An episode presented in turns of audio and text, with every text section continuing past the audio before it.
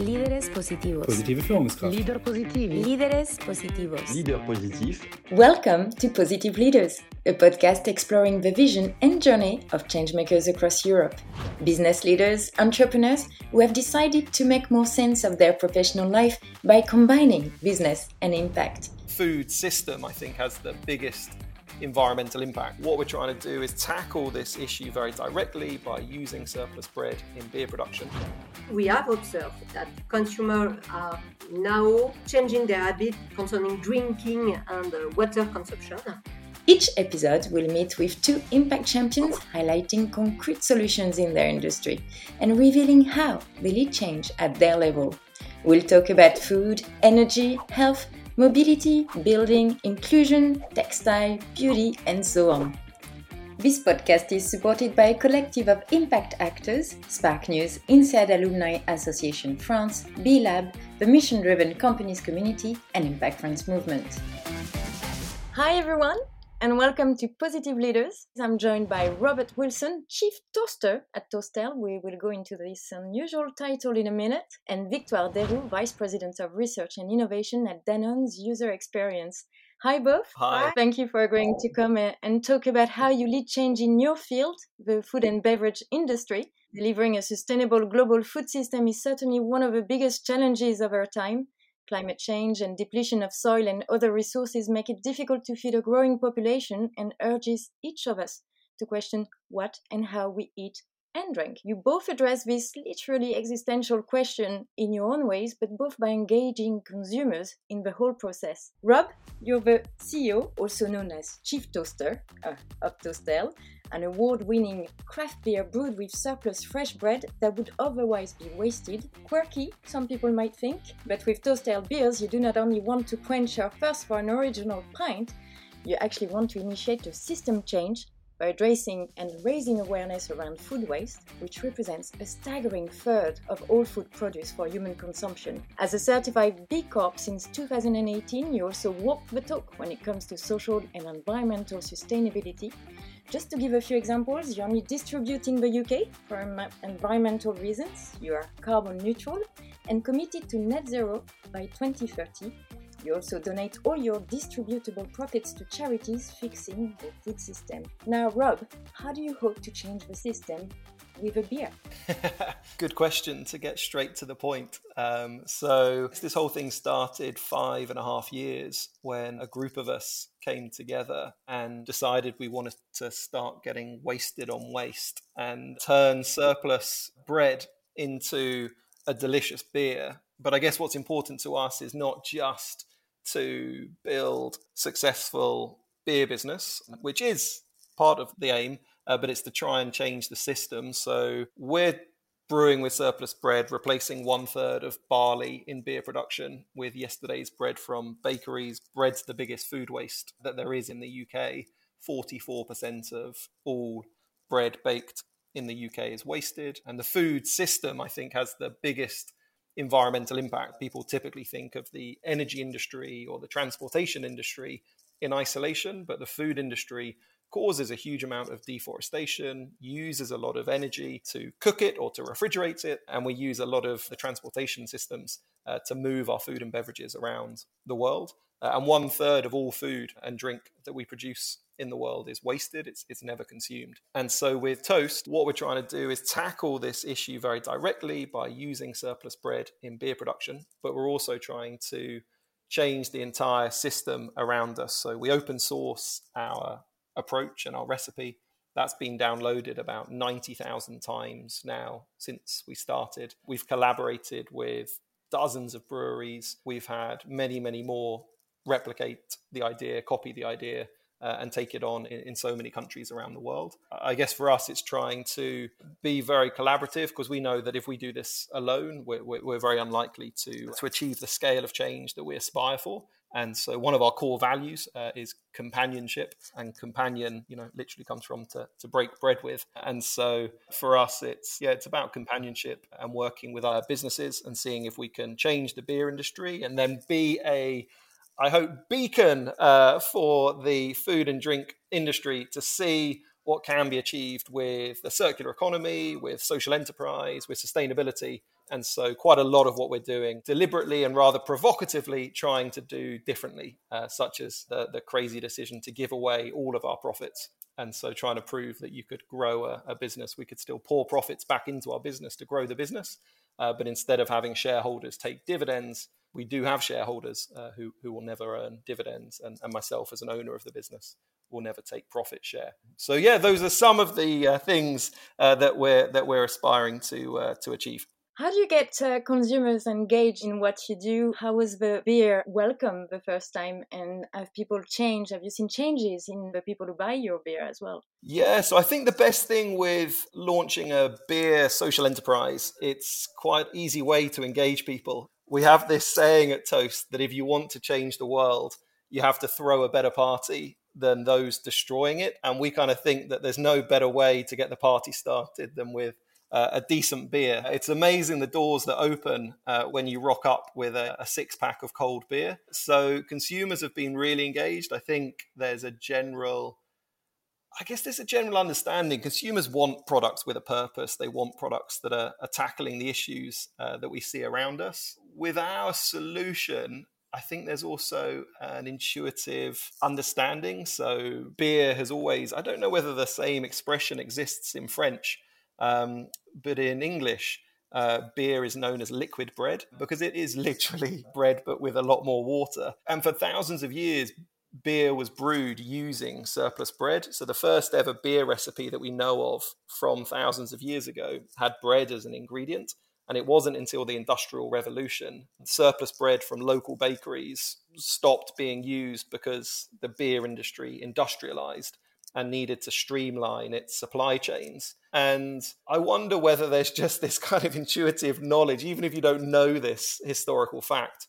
I think as society, there's a general understanding that surplus bread could work maybe in beer production. It doesn't maybe have the same yuck factor that some other circular economy solutions might have in the food and, and beverage space. And so, yeah, consumers have been really engaged, really supportive. It's led to a, a lot of success for us. So far, we've brewed about 3 million slices of surplus bread that would have otherwise been wasted. There's a, a slice of surplus bread in in every bottle or can of our beer. But that's scratching the surface. You know, our we have a BHAG, a big, hairy, audacious goal, and our, our BHAG is one billion slices. So um, we've got quite a long way to go, and that kind of comes back to that initial point about systemic change. We know we can only do this if we can collaborate with the wider industry. You know, we use one third surplus bread to replace barley, but if someone like Heineken or Carlsberg uh, or Anheuser-Busch were to use 1% surplus bread, it's going to have exponentially more impact than toast brewing with 30%. And I guess we hoped we were going to be bigger than Heineken when we first started. And maybe a little reality check is, uh, is sinking in that it may take us uh, a little too long to be bigger than Heineken when there's so much urgency to this issue. And I think our drinkers, our consumers understand that urgency yeah, hence the, the, the approach to collaborations. So you think size matters? I think size definitely matters when it comes to creating the kind of impact. Well, size matters with positive impact or negative impact, hey. Uh, and at the moment, I'm afraid the big breweries are creating quite a lot of negative impact, and that can change. And that's why we're actively trying to promote one part of change that can happen to, to yeah, make your ingredients uh, sourcing more sustainable. The biggest environmental footprint of beer production comes from the barley, and a lot of attention is played on the water usage in beer, which is incredibly important. Some great work is being done there to make beer production more efficient with water usage, but too little so far has been done when it comes to the actual core ingredient of the barley or the wheat, uh, and that's yeah, that's what we're trying to uh, to put right. I'll to Victoire represents a slightly bigger size company. You're vice president of research and innovation at Danone's user experience. Danone was the first listed company to adopt the French legal framework of entreprise à mission or purpose-driven company, which requires you to pursue objectives that benefit society and the environment. Your purpose is, I quote, to bring health through food to as many people as possible. With the One Planet, One Health frame of action, your declared aim is to inspire healthier and more sustainable eating and drinking practices. Your job, Victoire, use science and technology to co create with consumers and partners healthy and planet friendly products that can be produced locally. Victoire, could you explain to us what your job entails and how you engage people towards healthier food and planet positive habits? Sure, Audrey. My job, in fact, is quite simple is to understand people needs, observe and understand real people behaviors. How do they eat? How do they drink? To always think about what kind of solution we can bring that will encourage, help adoption of healthier habits or more sustainable solutions. And do you see an evolution in their eating behaviors or eating habits? Since now some years, globally in Europe, we observe that, for example, meat or dairy product consumption are decreasing. Consumers are searching for more plant-based alternatives. So plant-based protein, for example, it's one uh, big change. Another change is behaviors toward plastic. Especially, we have observed an amazing social buzz in 2018 with a big bang, let's say, around plastic. So definitely, we have observed that consumers are now changing their habit concerning drinking and uh, water consumption. People are buying now more and more bottle and they refill that bottle and stop using a plastic bottle. So, or at least um, much less. For me, this is probably the more important change after we have all the change we observe around the search of more local product. We have also all the naturality, transparency. People definitely want to know what they eat.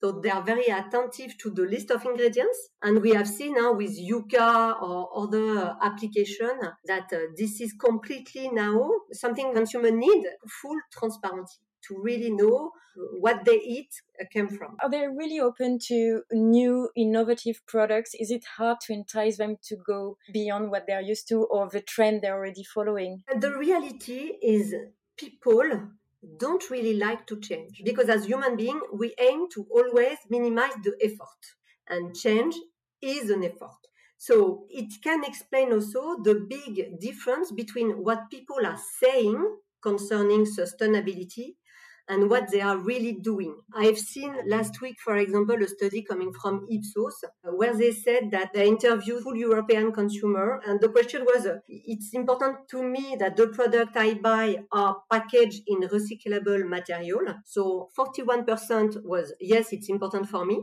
And the other question was, in the past month, I have made a conscious decision to try to buy products that are packaged in recyclable materials and only 25% have done this conscious effort. So even in a declarative study, we observe that gap between what people are saying and what they are really doing. I have lots of other examples that is really illustrating the situation.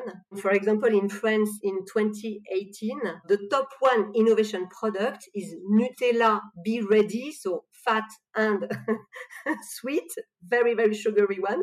So we need, and it's exactly the, the, the aim of my team, to create delicious product that will really excite people towards just a more healthy, let's say. But it's not the easy way because very often it needs, for example, to start to reduce sugar, you need to educate your palate. It needs a conscious effort, let's say. It's a big change, as you're saying, engaging people in change, getting people on board can lead you to take a sinuous path. There are often battles lost as well as battles won. I'd love to know if you have identified some essential ingredients. I think you just uh, said one uh, for the ingredient to be delicious to start with, but some of the other ingredients needed for change. And to help you, I'd like to go back to something Rob uh, said earlier on, a punchline that uh, I've heard him uh, use a few times. To change the world, you have to throw a better party than the people and corporations destroying it. Maybe Rob, you can explain to us the idea behind this punchline a bit more than you did early on. I think what's interesting, like Victoire, what you're saying is so interesting and so resonates with what I see, not necessarily with our business, but just the business environment around us, which is that I read report after report after report that would suggest I don't know, it's 60% now, I think, of consumers would ideally purchase brands with a purpose, with authenticity, with some degree of locality. And if you can match price, quality, then they will purchase it. But the reality just does not match the rhetoric. And my assumption, Victoire, you're in a business that would probably have much better insight into this. My assumption is there's so much to do with just the marketing, and we as consumers will buy what we're told to buy, I think. We at Toast obviously are appealing to a very different type of consumer that isn't just buying what they're being told to buy by the latest billboard advertising campaign, marketing on TV, sponsorship at a sports event. But when you are up against that, it's a really, really tough thing to overcome because I think the power of spending a billion pounds or a billion euros on a marketing campaign, it is very difficult to get around that. Uh, and so uh, I think that there's a huge degree of responsibility for corporations. Yeah, not just play sort of lip service to the fact that these reports suggest that consumers want a product that's better for them and better for the environment, but to deliver that solution and then make sure the solutions are, are heavily marketed and supported and are given the shelf space in retail because so much about getting your product onto a shelf is effectively pay to play. No big retailer is ever going to tell you this, but it is. It's just if you've got enough budget, then you don't literally pay for a placement, but you've got to make sure you've got enough budget to get behind, you know, regular end of aisle promotions to discount the product and be margin maintained enough to drive an out of store marketing campaign that's going to get that rate of sale to justify your shelf space. There's so much budget that's necessary. And I think it's businesses like Danone that are doing a fantastic job at actually trying to drive some change authentically when there's a lot out there that just aren't and will, I think, sort of read these reports, but recognize the demand from consumers isn't yet, I don't think, strong enough to overcome a marketing campaign but it's changing, uh, and that's what's really refreshing. Toast and, and two completely opposite ends of the spectrum when it comes to scale, both part of this B Corp movement, uh, certainly in the UK. And you see businesses like Tony's Chocolonely now as a major disruptor, an industry that you would have assumed would be so difficult to challenge. But obviously, they're a major disruptor, but still have a huge way to go to really disrupt the big chocolate businesses. So, yeah, so I think a lot of it is about businesses having to just take responsibility for themselves and, and do it perhaps before consumers really demand it, uh, because I think they will get away with it, sadly. And so it, it requires businesses to want to change. Otherwise, there's probably a good couple of decades of, of getting away with not changing until the consumer demand is there. However, it is accelerating, and we've seen that. We hypothesized 18 months ago at the start of the pandemic probably because we're in a bit of a bubble and we're trying to convince ourselves that it's all going to be okay when we come out the other side of this pandemic.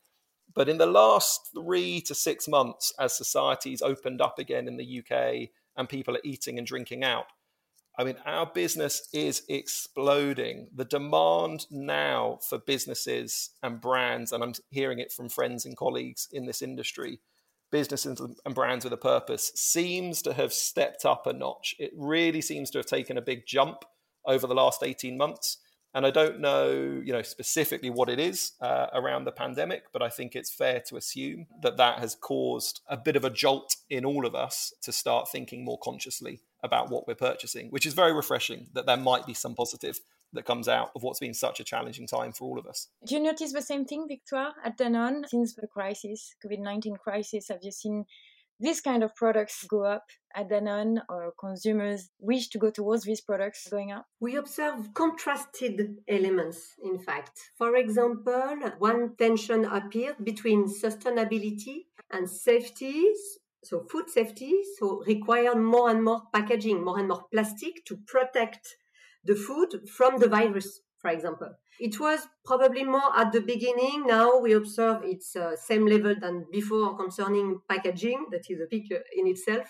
After Concerning um, beer, I'm not surprised at all that the business is exploding because we observe that people are keen of togetherness, be together, be excited of being able to celebrate together. We were so isolated and felt lonely. Uh, that kind of product, more around uh, being together, it's completely normal huh? that kind of business is exploding let's say yeah that's fair that's fair maybe maybe it is just because we're in the beer industry and also because we're a high growth business anyway at the moment that took a big shock last year so yeah maybe it's not fair to uh, uh, associate it as a trend for purpose. It's a it's a fair it's a fair challenge. After we observed real demands for more local product. Very important during the pandemic, so probably it will stay, I hope. How do we go from initiative like yours, uh, examples of companies trying to act for the good of the planet and people, to a wider systemic change? How do we engage more traditional companies to go beyond the temptation of greenwashing or purpose washing to, to really act for the common good? My answer is a little bit pessimistic because I think what needs to happen is that consumers vote with their wallets and you know capitalism is a democracy you know we can buy whatever we want to buy um, and there's certainly a huge amount of choice out there and we are educated consumers now on the whole uh, that can very easily and quickly see which businesses and brands we're buying from are purpose driven however i would say it's not as simple as that partly because of this marketing exercise I described, there's also very little regulation around what is claimed and what is actually done. So, to give you a tangible example for a business like Toast, you know, I've talked about the fact that we're brewing all our beer using surplus bread and there's a slice in every bottle uh, and that we're pouring our, our profits into charities. I don't think I've ever had an email from a customer asking me to prove what I'm doing. It's just taken for granted. We do what we say we do on the tin. And I think most consumers do assume that there's a regulation out there or a regulator, some mythical thing that will stop a company claiming certain things that might not be true. But there isn't really. There's some advertising regulations that would stop you broadcasting certain messages. But on labeling, I would say we're relatively lax in Europe compared to the US. The US, I think, have better regulation than we have in Europe, which would surprise, I think, some consumers, where you would imagine Americans might be able to claim all sorts of things, but that's not actually the case. And so it's a really difficult thing to solve because we as consumers can very easily have the wool pulled over our eyes and convinced of something that isn't true. I won't name them, but there's a very big craft beer brand in the UK right now that would be claiming to be a very sustainable business that we know full well isn't. Uh, they're spending a lot of money telling consumers that they are. And I think a lot of consumers will believe it because if you put it on a billboard, it's definitely assumed you can't just lie on a billboard. But I'm afraid you can, and I'm afraid corporations do. And that is a challenge that we face. So, ideally, you would vote with your wallet, but that's really difficult.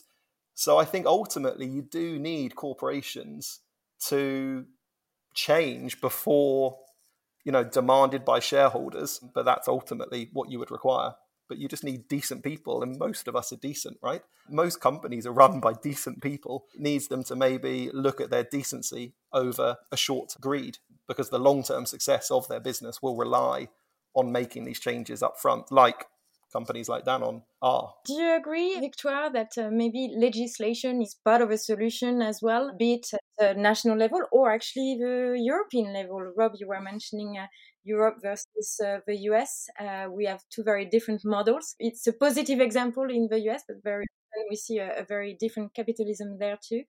Do, you agree, uh, Victoire? Definitely, and perhaps for different reasons. First answer to perhaps accelerate the change, create a collective change. I say yes.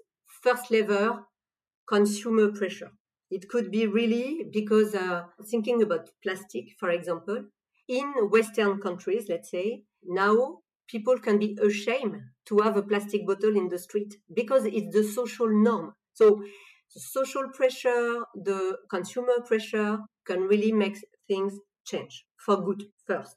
After definitely and to create also a business to make a balance and a level of fairness i think change can really happen through regulation. I have several uh, ideas in mind uh, let's see the sugar tax for example in mexico or in uh, lots of other countries has create a pressure to the industry to really reduce the sugar. And it's a severe health issue in, in that country. So it was uh, very important.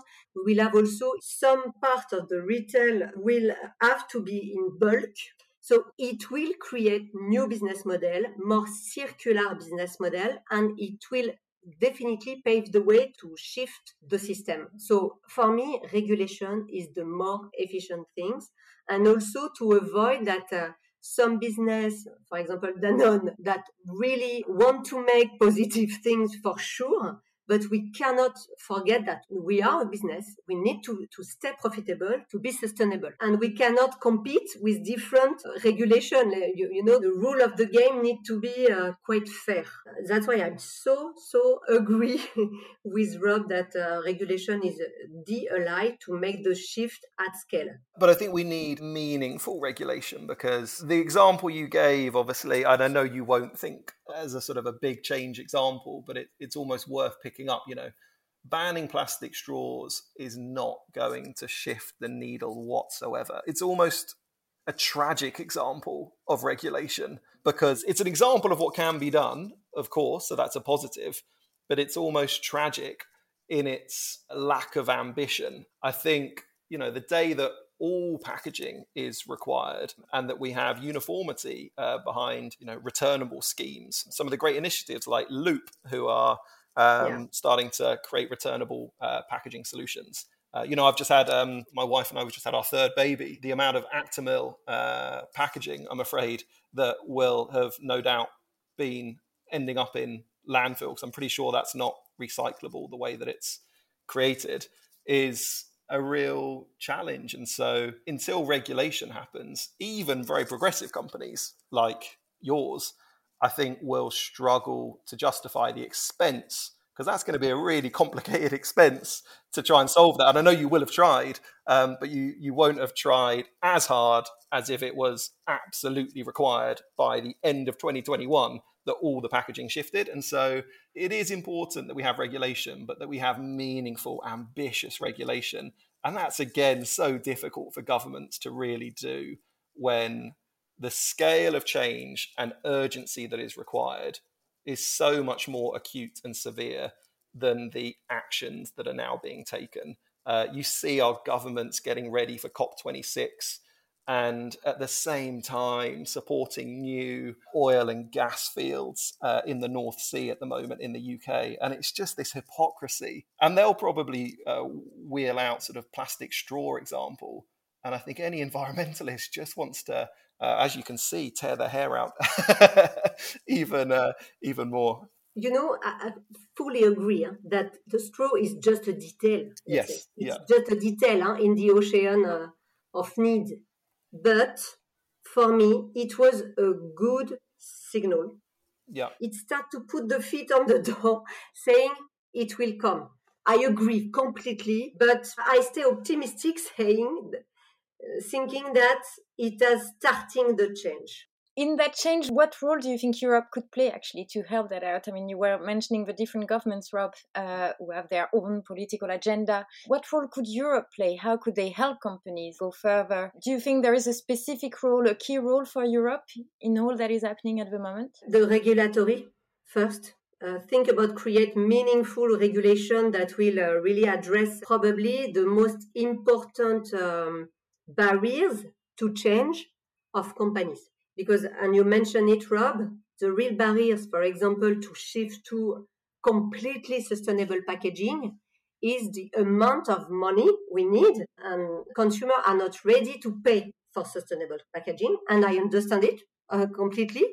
But after to solve that equation it's very difficult. So it's not really that we need to create amazing new uh, technical solution. It's how we finance the, the shift. So it's one element and the other element after there is already great initiative in Europe, for example, uh, one that is called the EIT, it's a coalition of fund by Europe about uh, creating coalition between university and different food partners, let's say, to really make research together or even create innovation to really engage shift. And this is a great initiative. I'd probably sort of be a bit more provocative, uh, as as you can tell, and say that I think a degree of taxation and true cost accounting would be a sensible move for the governments to adopt because true cost accounting, where you really take into account, like the sugar tax, um, as a as an example. But if you truly looked at the entire cost of any product, including its environmental impact and what that will uh, very likely cost society in the short to medium term, no longer, sadly, the long term. It's so significant that we need to take that more seriously. We've just been through a global pandemic where we've seen how quickly trillions of euros globally can be mobilized when required. And quite rightly, that required governments to step up to the plate because certainly there's no business that's responsible for what we've just been through. But I'm afraid there is a reality. What we are going to go through with climate change, a lot of businesses know full well of their responsibility in that. And so I don't think we should necessarily just rely on governments to stump up the cash with a general taxation pot and spend the trillions that's required for this urgent societal transition when there are corporations out there with trillions that should be the one stepping up and actually creating the cash necessary for society to transition. So, a lot of environmentalists are saying, having been through what we've just been through, we've seen how money can actually be mobilized quite quickly. And so, it's becoming, I think, harder for big corporations and government to keep kicking the can down the road because it can actually be done. We could transition society, but it requires such major infrastructure, not just so obviously what we're talking about here in terms of retail and packaging, but obviously the major infrastructure that would need to change. That's going to require corporations to step up, I think. And we didn't talk about uh, agriculture, but in fact, in the agriculture, Europe also can play a major role to uh, accelerate the regenerative agriculture practices. First, by defining better what it is and what do we call really regenerative agriculture and completely to encourage much, stronger all that initiative that we know are not only better for health, but also better for the soil, for planet, human being everywhere, social link, everything. Definitely Europe can play and have to play a major role around regenerative agriculture. What do you think we can reasonably uh, hope to achieve by 2030 in your field?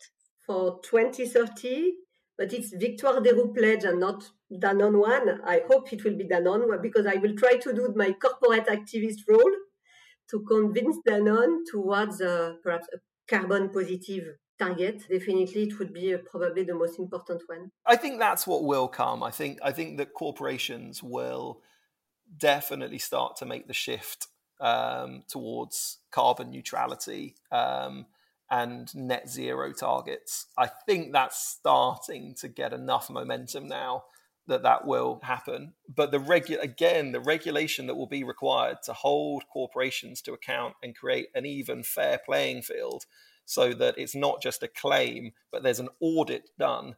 And we're going to, cre- we do need to create uh, an entirely new system to audit what's happening with environmental footprints because at the moment it's very much relying on self-declaration and self calculation and there's there's not enough external auditing. You would have to person you know as a corporate you would need to choose an external auditor at the moment. You certainly could claim it uh, without getting an external audit done. Uh, and again there's a it's a technical difference that a lot of consumers may or may not understand that a company could claim something, have worked it out itself, uh, and have made a statement. But if that's never had any external validation, it could obviously be a load of nonsense. And so, and there's nothing forcing that company to, to get that external validation. I do think that that's, that's going to be a really important shift. But again, we're going to need to create the systems to, uh, to hold us to account as businesses. Maybe final question What makes you the most confident for the future? At the moment, it's a it's a really challenging one to answer because there is a risk that I've sounded quite pessimistic in quite a lot of the answers that I've given. What gives me optimism about the changes that will come are almost rooted in reality to what we will experience now in the next few years. We have to change. We are experiencing climate change. Wildfires are happening. It is costing society many, many lives, billions of euros and pounds. That reality is here. We can see it. I think the more that that happens, I don't think in the next few years we'll experience the sort of migration that we're going to experience from climate change, but we're certainly going to experience more natural disasters and wildfires. And I think that reality is just going to stare us in the face. So we will change. We're a smart bunch of creatures when it stares us in the face. Uh, and I think um, that technology and innovation and will be there. And so I'm very optimistic that we will overcome it it's just incredibly frustrating the damage and lives cost that will happen before I think we choose to to overcome it. And then, you know, maybe a slightly more lighter, optimistic note is the fact that there are these incredible movements. The B Corp movement is a phenomenal movement of businesses that believe in people, profit, and planet in equal measure. There are now more businesses than the B Corp network can possibly accredit. And that's awesome. Demand is so strong from companies. I think it's very unusual now that you would see a disruptor brand not be motivated by purpose and environmental positive impact. I think all the signs are there. Things will shift, but I think if we just let it run its course, it would take too long. Uh, I think urgency will start to creep in very soon, uh, and that will jolt us into action. And you, Victoire, anything makes you optimistic? at the moment? Yes, lots of things are making me uh, optimistic. I'd say are giving me energy to uh, continue the the fight. Let's say first is that kind of uh, pioneers that we can observe that are really role model. And role model is for me uh, something very important that gives me a lot of optimism. Everyone can choose their. Rob is one. We have Greta Thunberg for sure, but that kind of example, role model are very important for me after, to be honest, the thing is the reality of the climate change, the reality of the need to change will be more and more visible. And because it will be more and more visible, a shift will happen because we will need to. It will be uh, completely uh, mandatory to survive. I'm sorry to say that. It's not really optimistic, but it's really what I think. So the more you are close to the wall, the more you see it. Huh? Our children as well. I mean, it's very cliche to say it, but. Uh, you know what's really blown my mind is now you know my eldest is seven and he's the one telling us as adults to turn off the lights, to not drive so much. Uh, there's a bit of a worry there, I would say, because the kind of climate anxiety that we could be causing our young people. But obviously, what he's learning, and I remember as a young person, you know, it was my parents maybe that were saying, you know, turn off the lights, and they were thinking about cost. Um, it wasn't so much about environment, and you know, put on a jumper uh, rather than turning on the heating, again, because of cost. But now, when you start to hear your children demand that kind of change, you do see, okay, yeah, we are going through a societal change here. The anxiety is a bit of a concern, but, or it's a major concern, but that fact that that is happening is definitely a very positive sign. A generational shift will no doubt create this change as well. Thank you for finishing on a positive note, Rob. Thank you very much, Victoire, too. Uh, thank you both for joining me today and for sharing your insights with us. Thank you all for listening. If you'd like to know more about the upcoming episodes and guests, you can subscribe to the podcast and follow the accounts of our partners on LinkedIn, Twitter, Facebook, or YouTube. Do not hesitate to share, comment, and like. A final thank you to INSEAD, BLab, the mission driven companies community, Impact France Movement, and Sparknews for making this podcast possible, as well as to Thomas Grosbois for the editing, and Ariane from the agency Chez Maurice for the artistic direction. Thank you again, Victoire. Thank you, Rob. Bye-bye. Bye-bye. Bye.